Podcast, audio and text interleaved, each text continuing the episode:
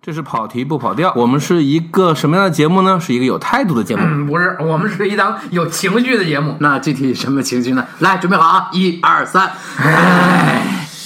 I wish upon a star. 行吧，可以，挺好，挺好，好。 Set my world on fire. Babe, I got a crush on you. I wish upon a star. Can't you see how right we are? We should be together. Babe, I got a crush on you. 行，那要是那个空山灵雨，咱们不多聊了的话，嗯，后面就是全知道。我还挺喜欢的。就是韦韦德诗是这样，我觉得有的时候你看他真人电影，我就觉得有的时候会难受一点。有违和感。对，但是动画我就特别喜欢，包括狐狸爸爸，包括这次，嗯，我特别喜欢他那个设定，就是所有的日语不翻译。对，就是对不起，在座的都都是狗，我觉得这个设计太好了。那些隐喻什么的，其实我倒没有那么觉得有必要，或者说他这么干你也可以理解啊。但本身这个故事还挺好，包括就是他那个伙伴儿死了以后就假死的那个，嗯那还挺好的。那你没看，我就不能不能多跟你说。嗯但你基本上知道就是那个套路，嗯他玩的非常熟练，而且就是非常有趣。有的时候真的就是美术好到你已经不想去去深研究了，我有那种感布觉达佩斯就这样嘛。啊。对，他在想什么，我其实不是很你在不乎。不太关心的，你真的不太关心的啊。特别这次又是这个，他本来是要做《蝴蝶爸爸二》的，好像是因为什么原因，反正就现在做《全职岛》，嗯接下来还是要做《蝴蝶爸爸》。啊，那更期待了啊！就是那些云，对吧？对，那些烟雾的那个，用用用这种方式逐格表现的时候，那个质感哎极其的舒服啊，真的是好。就他他是他是应该值得被我我甚至觉得，比如说你说那个叫什么，那个两个小孩私奔那个叫什么，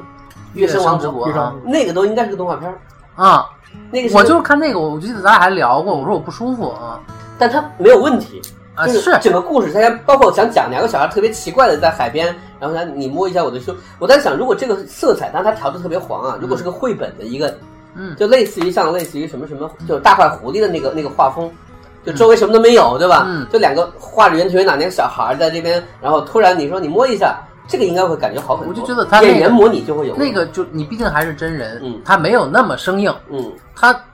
他毕竟是人的话，他那个表情的那个丰富那个程度，你再僵着演，嗯还是会隔了一层。他是故意让人僵硬。是的，是的，你就这个是你能理解的，但我就觉得他做不到嘛，毕竟是真的嘛。嗯，你再怎么着不也是？那布达佩斯好一点，是因为他那个故事相对复杂，嗯，就是情绪上那个那个大的曲折是相对合理的或者说那个大世界把你弄懵了。啊。 是的，你也看不过来，倒来哎说倒去实话倒来倒啊。嗯，这个这位老师应该是就是人类 人类文明遗产，就是他肯这么干这这是件事儿喜。剧风格吗？嗯反正我现在回头想，就是说，比如说啊，就是蒂姆·波顿年轻的时候其实也是这个样子，嗯但是蒂姆·波顿走到现在是是那个样子，他用他的美术包裹他一切缺点，其实是你是有点不喜欢的。对，就是后来他那个僵尸犬什么的，你就会有点儿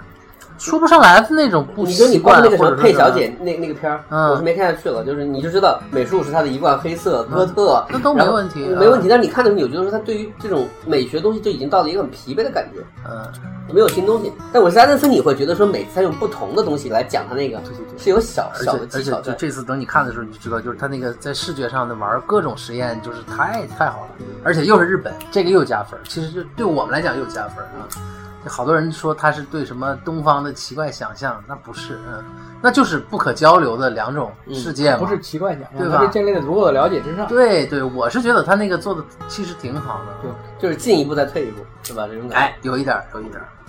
他那个步子很大的，嗯，而且就美术太好了，想法也太好了，缺点就基基本上你可以，你能理解就理解了，理解不了那事儿就没法聊。行，咱们往后走啊。好，哎呀，后面这个片子，我跟吴老去看了特吕博的《足语战觉，嗯，看得很感慨。就这个作女啊，》，而且是在看的亚洲剧目版的。嗯，在哪儿啊？那个天幕吧，对，北三环那个什么我，知道了啊，那最大的 那个，就是你知道你在那个片子上，那那个那个大荧幕上，而且离得特别近，我们俩坐的挺靠前的，嗯，看那种新浪潮的片子的那感觉。 挺难受的。还好不是很晃，那个平台还好，就是挺神奇的，那个感觉挺神奇的。他把那个人的表情、小表情放的特别大。其实嗯这一次让我重看完，我发现，因为你这个故事嘛，就男主角各种尴尬的看着女主角又在作的那种时候，你不知道周围有很多人可能是没看过这个故事的，大家越来越发出很惊奇的那种感叹声，那种怎么可以这样？啊，你们这你也能忍，这你也能忍啊，就是懂了懂了懂了懂了，我 就是，哎呀，这个体验还挺好玩我的。简直我想象了一下，我觉得就是挺好挺玩神奇的，对就对是 对，就是这个片子放到那个地方看吧，它变成一行为艺术了，你知道吗？我简单介绍一下，就是《呃足语战》是一个小说，是是特里弗看了这个小说之后，他就萌生了说我一定要把这个小说给拍出来。对，他讲的是，简单说啊，就是两个男人和一个女人的感情的就感情纠葛，然后这个女人呢，她以一种特别勇敢的方式，来回徘徊在其实是三个男人之间，因为还有一个那个那个对吧，一个类似于备胎，就是她一会儿跟这个男的特别好，而且是应该是特别真挚的。就是产生了感怎么情说呢就是然后又说我不能跟你在一起，那个让达摩洛老师的这个角色，就是让达摩洛是这个新浪潮的一个那个对，很重要的一时个，期的著名的女演员，嗯，就是主演了很多那个时期的片子，就被称为让达摩洛有一个绰号叫做这个新浪潮导演的情妇，嗯，就是等于其实是很多人的这个缪斯的一个感觉。他的这个角色是这样的，就是他是一个完全忠实于自己感受的人，对，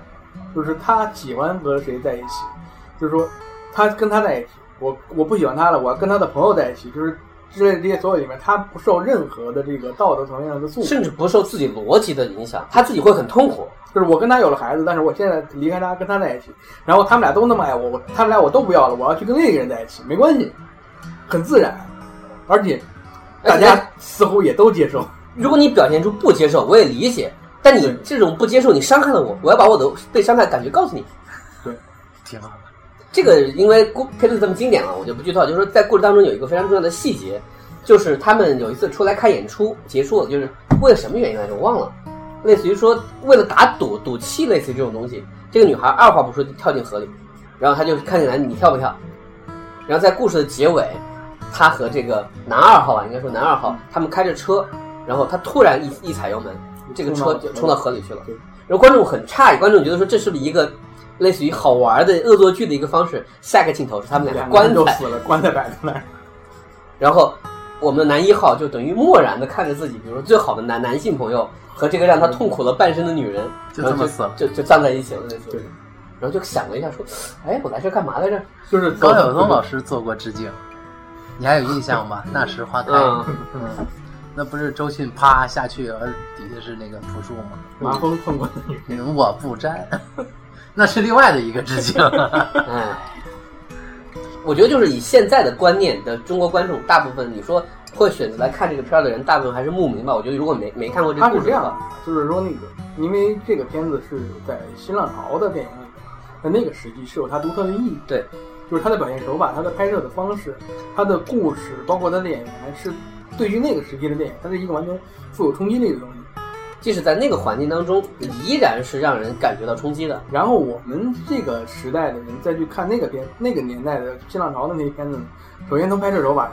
从这个片子的这个画面的质量上，从各种包括有一些转场啊，有一些什么这些小的这个设计上，它的工业上的成熟，一定是跟现在的电影是没法比的。嗯，包括他大量的那种转场是用旁白一句话带过，就这种观众现在看混了会觉得有点笨拙。对，但这个笨拙并不是他的问题。但是那些片子就是现在你再看见，它还有它所谓的那种新鲜的冲击力。你包括说，你比如说，你看四百，看去看四百一，嗯，就是一个小孩儿的这么一个作来作去、逃学各种一个小孩不愿意上学，这么一个故事。嗯，那就是说，他为什么他能够成为新浪潮的代表？精神状态，对，就是我看这个片子回来，我不是发朋友圈吗？我说这个片子里面有一个点特别感动，就是他那个片子刚一开始，作一家两个人半夜的，就是也不算半夜吧，晚上街头跟他们走过去，这边一男一女两个这个无政府主义者对偷着往墙上刷标刷标语，刷刷刷，快刷完了，那个没油漆了，然后那个男的啪打了那个女的一巴掌，说你赶快去拿油漆，不能让大家认为我们无政府主义者没文化。 挺好的，嗯，啊，其实就是你甚至不想去想象他是在批判谁或者赞扬谁，对他就是在表现就是状态，状态，然后以及通过这么多年之后，你回头去看，你不理解也是正常的，对，就是这个片子，它不是说让你看法国人的婚姻观或者是爱情观，或者它说不是这个女让人你有，或具体说这个女人有多淫乱或者 有要多不作，我们咋叫新浪潮呢？是吧？他其实是想用，呃，因为首先这是有小说原本的，是以一个人在怀念，所以我们可以假定这个是有原型的，而且有这样的原型其实并不出奇，就包括他们曾经有三个人在一起生活了一段时间那种，就你说他们什么关系呢？没有什么很清楚的讲法。这个女的有时候又说，哎呀，我现在不爱他了，我要跟你好，我跟你走，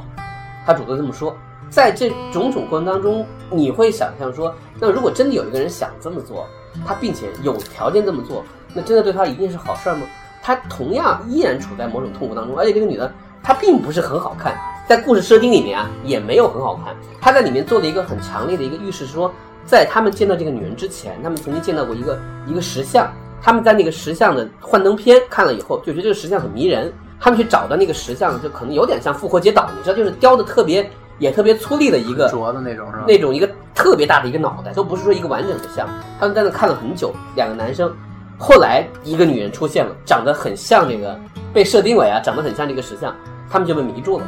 所以跟这个叫什么？就是我所有目光的焦点在你额头那两道弧线。哎呀，哎呀哎呀，哎呀，张嘴就来呀，就是那他们在寻找的图腾是什么？是一个承载了这个东西的一个肉体而已吗？你不知道的，所以挺好的。我觉得包括戏梦巴黎把这段算是有点致敬吧，是的，哎嗯，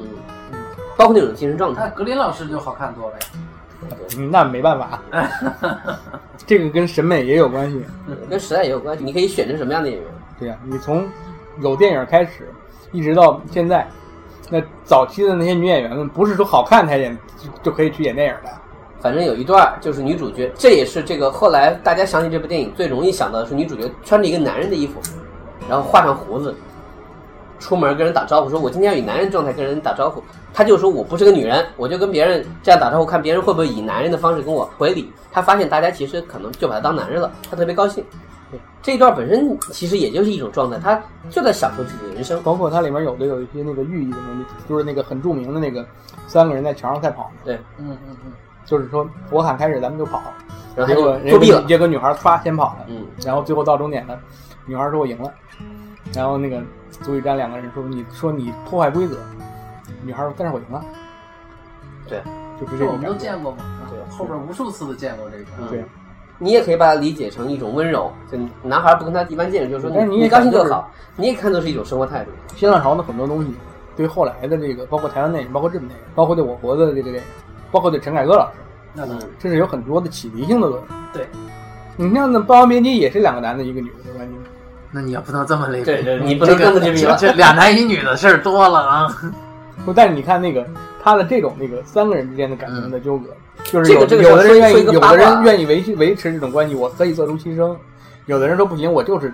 我跟他是独一那什么的独占性的，你不能那个什么。可能有些人不知道，之前看过一段回忆说，那个《霸王别姬》当中有一段戏，就是段小楼第一次跟那个这个蝶衣去介绍这个菊仙的时候，本来的那个剧本的设置就是说，就正常的一场戏。据说张国荣自己提出来说，说我应该是带着妆，我嗯我穿着虞姬的妆，我是刚下了戏来见他。好看的多，呃，一方面是画面，另外他说意两思个什女么人呢嘛？他说我是一对二，我是输的，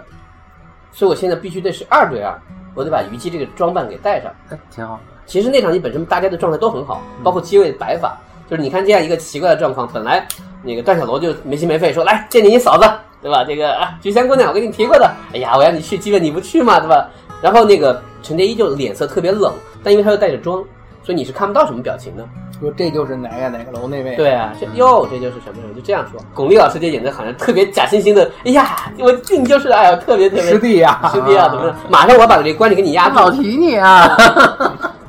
嗯那个时候你就会觉得说，如果他真的是一个戏下的状态的话，他一定被压住了，嗯，就因为他全身披挂，他整个行头是在的，他保护好自己了，这挺个好真的是挺好。挺好的。哎，这个故事挺好的。你跟他是夫妻那层关系，我跟我我们俩还有霸王虞姬这层关系。嗯，不然的话他就输了。真的，你回头这样想那场，因为他确实是势单力孤。如果这个真的是张国荣自己想到的，他真的对戏是很想得很深的人。所以这就这个就叫好电影。嗯，就是细节上有很多东西可以。因为你看的时候，你觉得哎，这就是应该是这样，这是对的。对。可是你反推的时候，你如果写剧本，你真不一定想到了这一层对。你可能正常也就是说，那这场戏是要在的，他必须要见面，因为确实从这个而且点开始，战争就开始了。对啊，而且它是这样的，就是你编剧写出来这个演这个场景，演员如果能够把这个戏理解到这个层次，嗯，他表现出来的时候它是不一样的。对。他演别的戏也一样会用心的。对，这戏能不成吗？你说这太行。后面儿这个片子我当时去看的点映，我不知道后来那个上映的时候怎么样。米花之味，哦，这个是不是也是那个就是那个 Fox？好像是。我说不太好啊。嗯。导演是那个鸿飞，这推广曲目居然是《南方姑娘》。这都是小茉莉带的头儿是吧？片名是致敬小金，然后呢，说实话吧，你要说故事上来说呢，也是你说的，所以我就说，其实我觉得他们这种宣传的手法吧，包括起名字，自己把自己搞死了，就是你实际上跟小金的关系没有那么深。但是这个片子好玩在哪儿吧？鹏飞是这样，就是鹏飞是一个大陆的导演，但是他跟台湾一个导演，这个导演应该是我们其实应该是比较熟的，而且这个比较有风格风格的导演蔡明亮。他跟蔡明亮的工作上关系很深，他是那个脸的那个助理导演，啊，然后呢，郊游的编剧和助理导演。啊，所以说呢，其实是你说他真正能受多少小金的影响，这个话实在也是说，也是可能也是说不到。可能其实真正更多的他受蔡明亮的呃影响应该更深，但是这个片子吧，也呈现没有不不是一种蔡明亮的风格，所以说可能就是你你真正的说他是在致敬谁啊，或者在什么是这些可能都说不太到。咱们还是说这个片子本身的，就是这个片子呢，实际上吧，你看这个剧情介绍呢，包括看它的内容上一个浅层次的呈现，它特别像这个，就是我国那种主旋律的电影，就是一个从城市打工的这个回到了自己少老少家嘛。少数民族女孩回到老家以后，跟家里的包括一些观念上的冲突啊，一些交织啊，跟自己孩子就留守儿童这种重新的一个关系上的处理啊什么的，是一些这些东西。不是中缅边境吗？你至于它边境不边境吧，反正说不到，但肯定就是它是一个类似一个边陲的一个小村，一个少数民族的小村庄，嗯。那语言呢？语言就是当地语言。然后这个片子的女主角吧叫英子格，我一开始呢，我以为这个人是一个，也是一个，就虽然说她能看出来一些这个一个一个学过正规表演的这个痕迹，但是我以为她可能就是在当地选的一个演员，但是没想到呢，我后来查了查，这个演员是个北京人，然后呢，高中毕业于英国著名女校，大学毕业后游学西班牙、美国，后来学的在伦敦政治经济学院取得社会政策和犯罪学学位，然后又去了哈佛，然后后来去拍电影。这是有钱人家的我姑觉得娘这玩是票一看吧，他们家一定很有钱，嗯，对吧但？是你要是自所以你这么结合下来呢，在这个片子里面来说，应该他下的功夫应该还是很深的。就是我其实当时去看这个片子的最主要的一个原因是什么呢？我看了这个片子一个剧照，这个姑娘的整个的造型出来长得有点像张继聪。库老刚才好像说的太快了，他的话是：剧照里这姑娘有点像张静初。哦，然后你应该马上推荐。是啊，我推荐了，你没去看，关键。然后呢，就是实际上就是看了这个感觉，因为它有一点带着这种这个啊是有一点先，这个是有一点儿，是吧？就是那个那个劲儿，对，那个劲儿。对，然后就是也是带着这种这个先入为主的这个观点去看的时候，看着他的这个感觉吧，就特别像那个张静初演孔雀的时候，就是你想他对那个环境实际上他是不熟悉的，就是他就需要又要去刻意的去努力的演演的融入那个环境，然后呢，他就一方面要抹掉自己身上那种。就是这个这个这个人本身带来的东西去塑造这个角色，那个又绷着，又使劲儿，然后实际上演的又没有那么好的那个状态，特别像张明。所以你其实是在批评他。不是，我后来那个我就说嘛，我说这种表演他可能没有那么对，就是因为这个角色如果让如果他是真正的作为一个角色来塑造的时找候个，原生态是吗？，对他他没有那么他没有那么对，但是那么搞出来以后，他其实真的挺好的。嗯，意思就是说，其实是这个人自己身上的深色感和角色当中某些，比如说不适应的因为他感觉跟那又个合在一起了。他跟那个环境就也有一点格格不入嘛。对你本来设定为他是回来嘛，对啊呀、这个回来本身你也可以说很多年没回去，你可能家乡话或者是那种状态也不太啊嗯对对了。就是那个感觉看出来就特别奇怪，而且就是那里面有一些小细节吧，其实也挺有意思的。像他们那种什么，就是那个当地的小孩儿们，你想那个少数民族就看着挺落后的那么一个小村儿，孩子们聚每天晚上聚集在寺庙的门口，就干嘛呢？打王者荣耀，因为庙里有 WiFi。 我猜到是类似于这个逻辑吧？嗯对啊我很好奇了，你说的，这个片子，这个片子，反正你如果能够找得到的话，我建议你去看，挺有意思的。这肯定就很快就会就是在网上就有我。估计肯定现在也有，是四月二十号上的吗？嗯，就是还有人在拍这种故事，就是嗯关于家乡和这个存在的故事。那评分还可以啊，不低，七点多分。哇这种片子在加成的，就是这么说。是，反正这个片子，我觉得有机会推荐大家去看。就片子本身是 OK 的，是吧？嗯，质量上没有太大问题，就是看你能不能够接受这种这种方式和这种风格。因为很多人可能并不一定真的有有那么多想法看这种题材，这是有可能的。对，就是他拍得再好，它是一种属于你要换成那个心情，你才能看得下去。反正它是这样的话，就是你如果拿它当主旋律，实际它它也不是个主旋律的东西，它跟那个类似于什么冈仁波齐比呢，也不一样，也不一样，对也吧不？一样。赶上波奇那是照着原生态搞的，人家那是原生态。嗯就跟纪录片似的。而且这个片子吧，很轻松，就是我，你想，就是我国这些年的这种这种生活化呀、然后这个偏写实啊、落地的这种片子呢，就会搞得很严肃、很沉重，嗯甚至偏灰色。嗯但这个片子，你想它的那个边境小镇，整个天空的那种明朗，然后周边环境的那种那个轻松，而且它即使它这个到它遇到这种很沉重的话题的时候，它最后还是反映出来一种很轻松的这个氛围。嗯这个东西挺好。他最后有一点我还挺喜欢的，就是那个什么，就是他们村儿的一个小孩儿得了可能类似红斑狼疮还是什么，反正免疫功能方面的问题，然后那个孩儿去世了，然后他们当地一个老太太就类似那种那个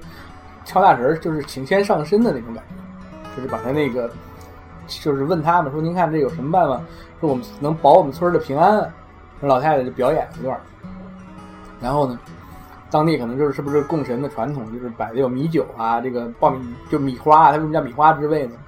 还有就类似贡品之类的这些东西嘛。然后他再抓一把米花尝了尝，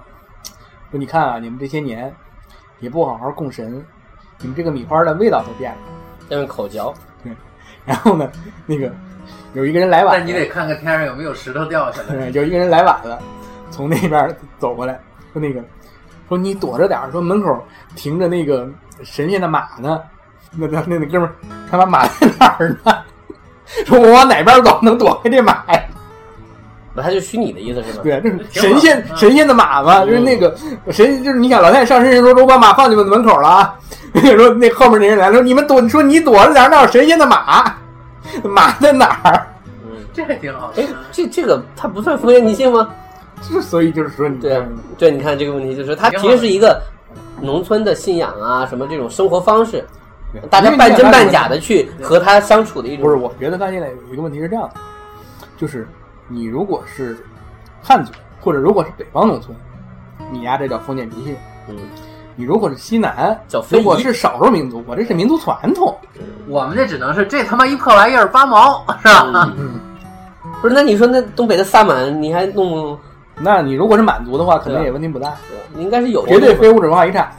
前几天不是那个知乎上特意说了这事儿吗？不让不让宣扬这些。肯定是不让宣扬。